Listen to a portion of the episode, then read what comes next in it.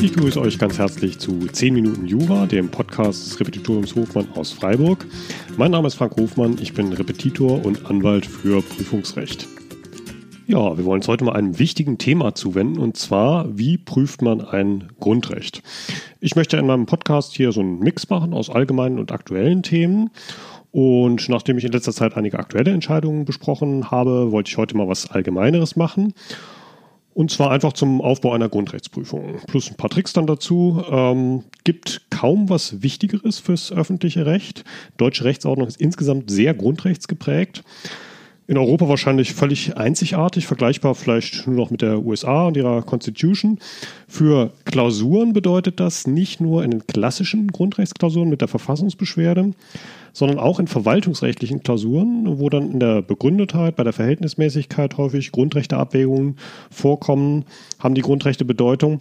In Baden-Württemberg ist zum Beispiel so, wir haben hier zwei Examensklausuren Örecht im ersten Examen und man kann so sagen, die erste ist meistens mit einer staatsrechtlichen Gewichtung und die zweite meistens verwaltungsrechtlich. Und es kann einem jetzt durchaus gut passieren, äh, dass man es in beiden Klausuren mit Grundrechten zu tun bekommt. Und äh, ja, davon abgesehen, Grundrechte ja immer irgendwie ein aktuelles Thema. Ich sag mal, einen deutschen Juristen muss man nachts um halb vier wecken können und der muss einem ein Grundrecht prüfen können. Dementsprechend starten wir gleich auch mal durch.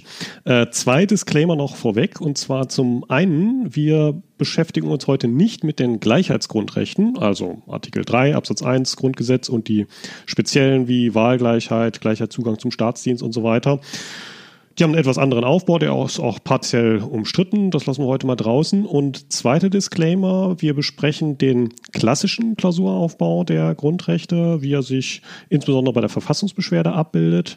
Äh, das heißt nicht, dass Grundrechte zwingend immer so aufgebaut werden müssen. Also speziell, wenn sie inzident drankommen, zum Beispiel auch durchaus in Zivilrechtsklausuren zur verfassungskonformen Auslegung herangezogen werden dann kann sich auch mal ein lockerer, sozusagen deutschaufsatzmäßigerer Stil anbieten, als wir es heute machen. Ähm, ja, wir werden uns gleich mal den Aufbau anschauen, der im Kern aus drei Prüfungspunkten besteht. Punkt 1, Schutzbereich. Punkt 2, Eingriff in den Schutzbereich. Punkt 3, verfassungsrechtliche Rechtfertigung des Eingriffs. Ich wiederhole nochmal eben. Punkt 1, Schutzbereich. Punkt 2, Eingriff in den Schutzbereich. Punkt 3 verfassungsrechtliche Rechtfertigung des Eingriffs. Zum Punkt 1 Schutzbereich, da ist immer zu unterteilen in den persönlichen Schutzbereich und den sachlichen Schutzbereich. Persönlicher Schutzbereich meint, wer ist eigentlich durch das Grundrecht hier geschützt? Wenn man die Grundrechte mal durchblättert, dann gibt es zum einen jedermanns Grundrechte, wo jedermann geschützt ist. Das wären zum Beispiel Artikel 2 Absatz 1, die allgemeine Handlungsfreiheit, oder der Artikel 4 Absatz 1, die Religionsfreiheit, oder Artikel 5 Absatz 1, äh, die Meinungsfreiheit. Und dann gibt es auch sogenannte deutschen Grundrechte, wo nur Deutsche erstmal geschützt sind. Das wäre zum Beispiel Artikel 8, die Versammlungsfreiheit, oder Artikel 12, die Berufsfreiheit. Wenn man genauer hinguckt, dann sind es häufig, also diese deutschen Grundrechte, entweder so etwas politisch angehauchte Grundrechte, wie zum Beispiel Artikel 8, die Versammlungsfreiheit, oder aber da, wo wirtschaftliche Dinge in Rede stehen, wie zum Beispiel eben der Artikel 12, die Berufsfreiheit. Ja, ist eigentlich kein Problem an der Stelle, das zu subsumieren. Zwei Dinge kurz dazu. Zum einen gibt es eine wichtige Sonderregel für EU-Bürger. Da gibt es das sogenannte Diskriminierungsverbot nach Artikel 18 AEUV zu beachten. Also AEUV meint der Vertrag über die Arbeitsweise der Europäischen Union, wonach EU-Bürgern dieselben Rechte zustehen müssen wie den jeweiligen Inländern. Das meint also dieses Diskriminierungsverbot. Das führt wiederum dazu, dass man die deutschen Grundrechte im Grundgesetz praktisch so lesen muss, als ob da stünde Deutsche und EU-Bürger. Ja, im Einzelnen ist da dogmatisch auch manches umstritten, aber so würde ich es mir jetzt mal erstmal merken. Zum anderen die Frage, was ist eigentlich mit juristischen Personen, also zum Beispiel Gesellschaften, Vereine und so weiter. Äh, da gibt es eine Vorschrift, Artikel 19 Absatz 3 Grundgesetz, wonach inländische juristische Personen auf Grundrechte sich berufen können, wenn es wesensmäßig anwendbar ist, das jeweilige Grundrecht.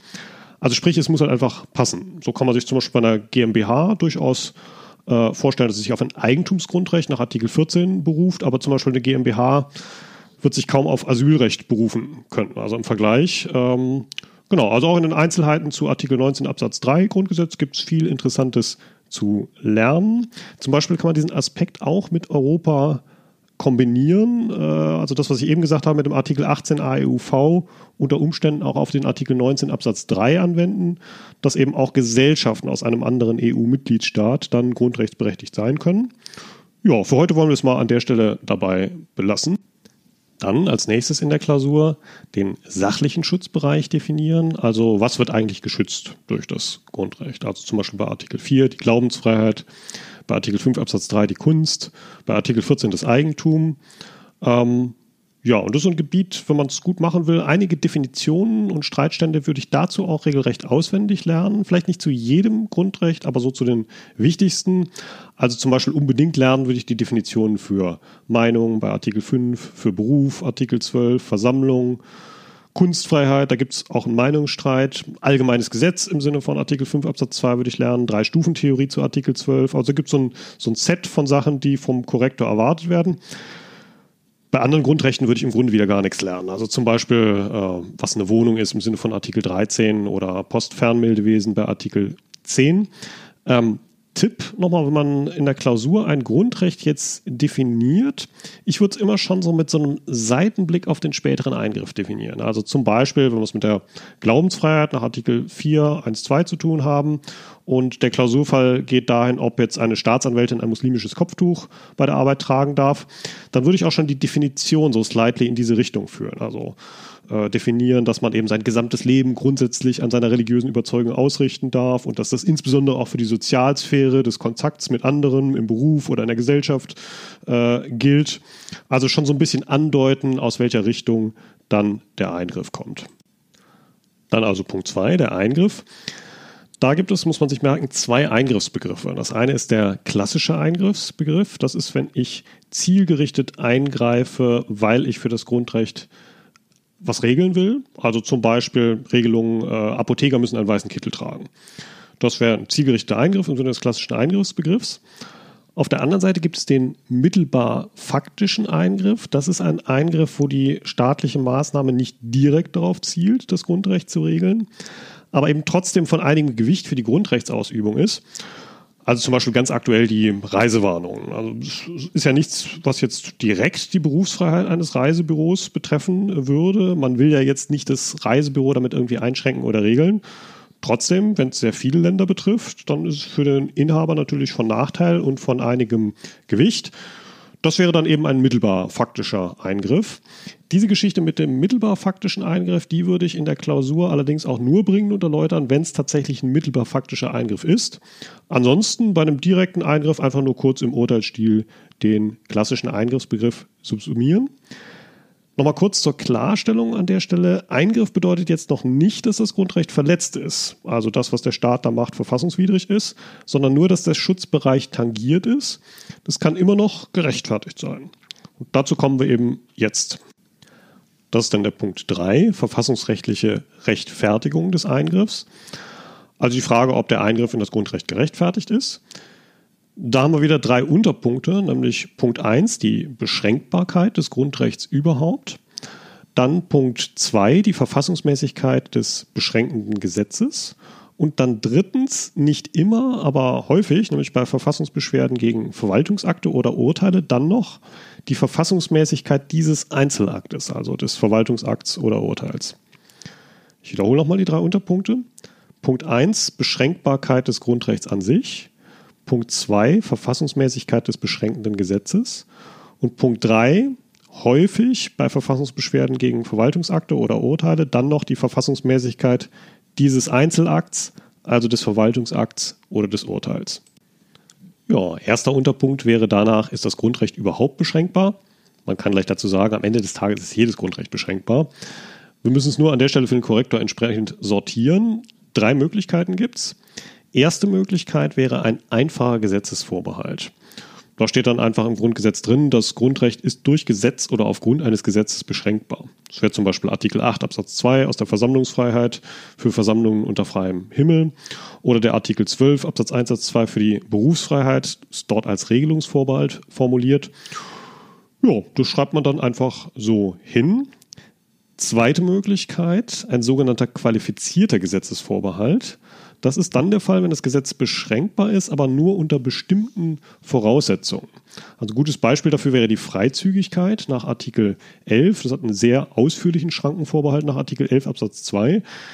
Den erlaube ich mir mal kurz vorzulesen. Äh, Artikel 11 Absatz 2 dieses Recht darf nur durch Gesetz oder aufgrund eines Gesetzes und nur für die Fälle eingeschränkt werden, in denen eine ausreichende Lebensgrundlage nicht vorhanden ist und der Allgemeinheit daraus besondere Lasten entstehen würden oder in denen es zur Abwehr einer drohenden Gefahr für den Bestand oder die freiheitlich-demokratische Grundordnung des Bundes oder eines Landes, zur Bekämpfung von solchen Gefahren, Naturkatastrophen oder besonders schweren Unglücksfällen, zum Schutz der Jugend vor Verwahrlosung oder um strafbaren Handlungen vorzubeugen, erforderlich ist. Ja, man sieht daran, also beschränkbar, aber eben sehr ausführlich normiert, dieser Schrankenvorbehalt. Oder anderes Beispiel für qualifizierten Schrankenvorbehalt wäre auch sehr klausurhäufig der Artikel 5 Absatz 2 für Meinungs- und Pressefreiheit mit dem Begriff des allgemeinen Gesetzes. Ja, und dann gibt es noch die dritte Möglichkeit, dass ein Grundrecht seinem Wortlaut nach unbeschränkbar ist an sich. Das wäre zum Beispiel nach herrschender Meinung die Glaubensfreiheit nach Artikel 4 oder auch nach herrschender Meinung die Kunstfreiheit, Artikel 5 Absatz 3 als unbeschränkbares Grundrecht. Ich sage jedes Mal dazu nach herrschender Meinung, weil es dazu jeweils noch Mindermeinungen gibt, die jetzt für uns hier heute mal keine Rolle spielen sollen, die aber, wenn man irgendwann als Freund der totalen Vollständigkeit das auch noch lernen will, es macht durchaus Sinn, sich das auch noch hinzulegen als Mindermeinung. Ähm, vom Wortlaut nach sind es erstmal unbeschränkbare Grundrechte an sich, wie gesagt, nach herrschender Meinung. Aber es ist natürlich klar, kein Grundrecht kann sich völlig unbeschränkt entfalten. Das sagt einem schon die Logik. Also wenn wir die Religionsfreiheit nehmen und wir haben jetzt mal den abgespaceden Fall, dass wir eine, eine Sekte haben, die jeden zweiten Dienstag im Monat ein Menschenopfer vollbringen will. Ist ja klar, muss man irgendwie unterbinden äh, können. Man spricht dann von sogenannten verfassungsimmanenten Schranken. Das heißt, dass ein Grundrecht beschränkt werden kann, dann, wenn entweder Grundrechte Dritter betroffen sind. Das wäre zum Beispiel der Fall mit unserem Menschenopfer oder, wie man so schön sagt, Verfassungsgüter von Rang. Also wenn zum Beispiel die Sekte darauf ausgeht, die freiheitlich-demokratische Grundordnung zu beseitigen oder so. Man sieht, jedes Grundrecht kann beschränkt werden. Es muss eben nur in die entsprechende Schublade, wie gesagt, für den Korrektor eingeordnet werden. Habe ich hier einen einfachen Gesetzesvorbehalt, einen qualifizierten Gesetzesvorbehalt oder verfassungsimmanente Schranken. Dann prüfe ich die Verfassungsmäßigkeit des beschränkenden Gesetzes. Das teilt sich ein in formelle und materielle Verfassungsmäßigkeit des Gesetzes. Formelle Verfassungsmäßigkeit, ganz typischerweise die drei Unterpunkte Zuständigkeit, Verfahren, Form. Also bei Gesetzen redet man bei der Zuständigkeit häufig auch von Kompetenz, von der Gesetzgebungskompetenz. Ja, und bei der materiellen Verfassungsmäßigkeit dann grundsätzlich immer den Verhältnismäßigkeitsgrundsatz, den wir immer prüfen. Ansonsten nur so Sachen wie Bestimmtheit, äh, Rückwirkungsverbot und so weiter, nur dann, wenn ein Anlass dafür besteht. So, dann kann es jetzt sein, dass die Prüfung an der Stelle schon vorbei ist, zum Beispiel wenn sich die Verfassungsbeschwerde nur gegen ein Gesetz richtet. Es kann aber auch sein, dass basierend auf dem Gesetz wir noch eine weitere Einzelmaßnahme in der Klausur haben, die auch noch auf ihre Verfassungsmäßigkeit zu prüfen ist. Also sprich ein Urteil oder ein Verwaltungsakt. Also mal als Beispielsfall, wenn der Klausurfall daraus besteht, äh, dass ich einerseits eine Ermächtigungsgrundlage für die Polizei habe, wonach sie Verbindungsdaten für ein Smartphone abhören darf und dann darauf aufbauen, die Polizei eine Einzelmaßnahme geschaltet hat, dann muss ich zum einen das Gesetz auf seine Verfassungsmäßigkeit prüfen und dann aber auch noch die Einzelmaßnahme, wo tatsächlich überwacht wurde. Das ist jetzt nochmal eine wichtige Sache für die Klausur. Immer wenn ich ein Gesetz und eine Einzelmaßnahme habe, die ich prüfen soll, muss ich mich in gewisser Weise entscheiden, wo mein Laberschwerpunkt in der äh, konkreten Klausur liegt. Beim Gesetz oder bei der Einzelmaßnahme. Ich mache das mal eben an zwei Beispielen klar. Beispiel 1. Ein Gesetz sagt, dass Kassenärzten mit 65 ihre Zulassung entzogen wird. Und dann habe ich in der Klausur noch eine Einzelmaßnahme der Ärztekammer in Dresden, die einem konkreten Arzt A die Zulassung entzieht. Hier wäre der Laberschwerpunkt natürlich eindeutig und klar das Gesetz, weil das trifft die eigentlich interessierende Regelung, eben diesen Entzug der Zulassung mit 65. Die Einzelmaßnahme dann von der Ärztekammer Dresden, was sollen die machen, wenn das Gesetz das so anordnet? Also hier wäre der Laberschwerpunkt klar beim Gesetz. Beispiel 2 dagegen, der berühmte Soldaten sind Mörderfall, für unsere Zwecke hier leicht abgewandelt. Wir stellen uns zum Beispiel vor, dass jemand einen, ein Aufkleber mit dem Zitat von Tucholsky, eben dieses Soldaten sind Mörder, hinten sich aufs Auto geklebt hat und dazu noch ein Wappen der Bundeswehr. Äh, Im Originalfall war das Zitat noch ins Englisch übersetzt und noch falsch übersetzt mit Murder und so weiter. Das lassen wir alles mal weg. Ähm, ja, dann hätten wir ein strafrechtliches Urteil in unserem Beispiel. Das eben der mit dem Aufkleber, der bekommt jetzt 20 Tagessätze wegen Beleidigung der Bundeswehr und möchte das vom Verfassungsgericht nochmal überprüft haben im Hinblick auf seine Meinungsfreiheit. Auch hier habe ich ja Gesetz und Einzelmaßnahme dann. Gesetz, das wäre der Paragraph 185 StGB, dass ich nicht einfach andere Leute beleidigen darf. Die Einzelmaßnahme, die wäre dann das Urteil, dass eben diese ganz konkrete Äußerung, Soldaten sind mörderbezogen auf die Bundeswehr verurteilt. Hier wäre der Laberschwerpunkt jetzt natürlich klar bei der Einzelmaßnahme Urteil, weil das Gesetz, dass Beleidigungen strafbar sind, da kann ja eigentlich keiner was gegen haben. Die Frage ist in Grenzfällen, wo beginnt die Beleidigung, also insbesondere unter Berücksichtigung der Meinungsfreiheit nach Artikel 5. Das ist der eigentliche Schwerpunkt der Klausur, der belabert sein will. Zum Gesetz, Paragraph 185 StGB, reicht in der Klausur völlig ein Satz, dass man etwa schreibt, von der formellen und materiellen Verfassungsmäßigkeit von Paragraph 185 StGB ist auszugehen. Den einen Satz allerdings würde ich hinschreiben, weil damit zeigt man dem Korrektor, dass man verstanden hat, dass wenigstens im Prinzip auch die Verfassungsmäßigkeit des Gesetzes zu prüfen wäre. Ja, also sprich, wichtig einfach sich zu überlegen, strategisch, wo liegt mein Laberschwerpunkt in der heutigen Klausur. Gutes Indiz dafür übrigens, äh, wenn der Sachverhaltsersteller sich selber ein Gesetz ausdenkt, dann liegt dort auch meistens der Schwerpunkt der Bearbeitung. Umgekehrt bei Sachen, die schon ewig im Gesetz stehen, tatsächlich im richtigen Gesetz, das ist in der Regel unproblematisch, weil sonst wäre ja schon jemand anders drauf gekommen, äh, dass das möglicherweise verfassungswidrig ist. Also das mal so als Faustregel. Übrigens bei der Prüfung der Verfassungsmäßigkeit der Einzelmaßnahmen noch ein weiterer Tipp. Beim Gesetz prüfen wir eigentlich immer formelle und materielle Verfassungsmäßigkeit. Bei der Einzelmaßnahme dagegen gibt es aber zur formellen Verfassungsmäßigkeit oft nicht so richtig viel was zu sagen. Also zum Beispiel formelle Verfassungsmäßigkeit eines Urteils. Was sollte das sein? Also vielleicht mal rechtliches Gehör oder so. Äh, macht aber oft eben die formelle Verfassungsmäßigkeit nicht so viel Sinn bei der Einzelmaßnahme. Deswegen könnte man sie eigentlich auch gleich ganz weglassen.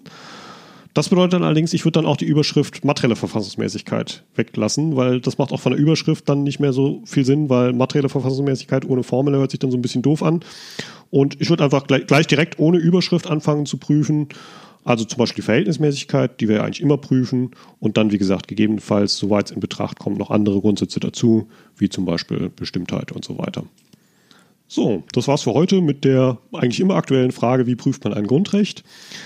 Es war jetzt möglicherweise schon die letzte Folge vor Weihnachten, nach diesem ganz besonderen Jahr 2020. Ich hoffe, ihr könnt Weihnachten und Neujahr trotz der Einschränkungen für euch schön begehen nach diesem Jahr, das ja, wenn man so sagen kann, Spuren von Pessimismus enthielt und äh, ja, trotzdem optimistisch auf das Jahr 2021 blicken. An der Stelle übrigens auch mal vielen Dank für den vielen positiven Zuspruch hier zu meinem Podcast per Mail und iTunes-Bewertungen. Das motiviert mich wirklich sehr.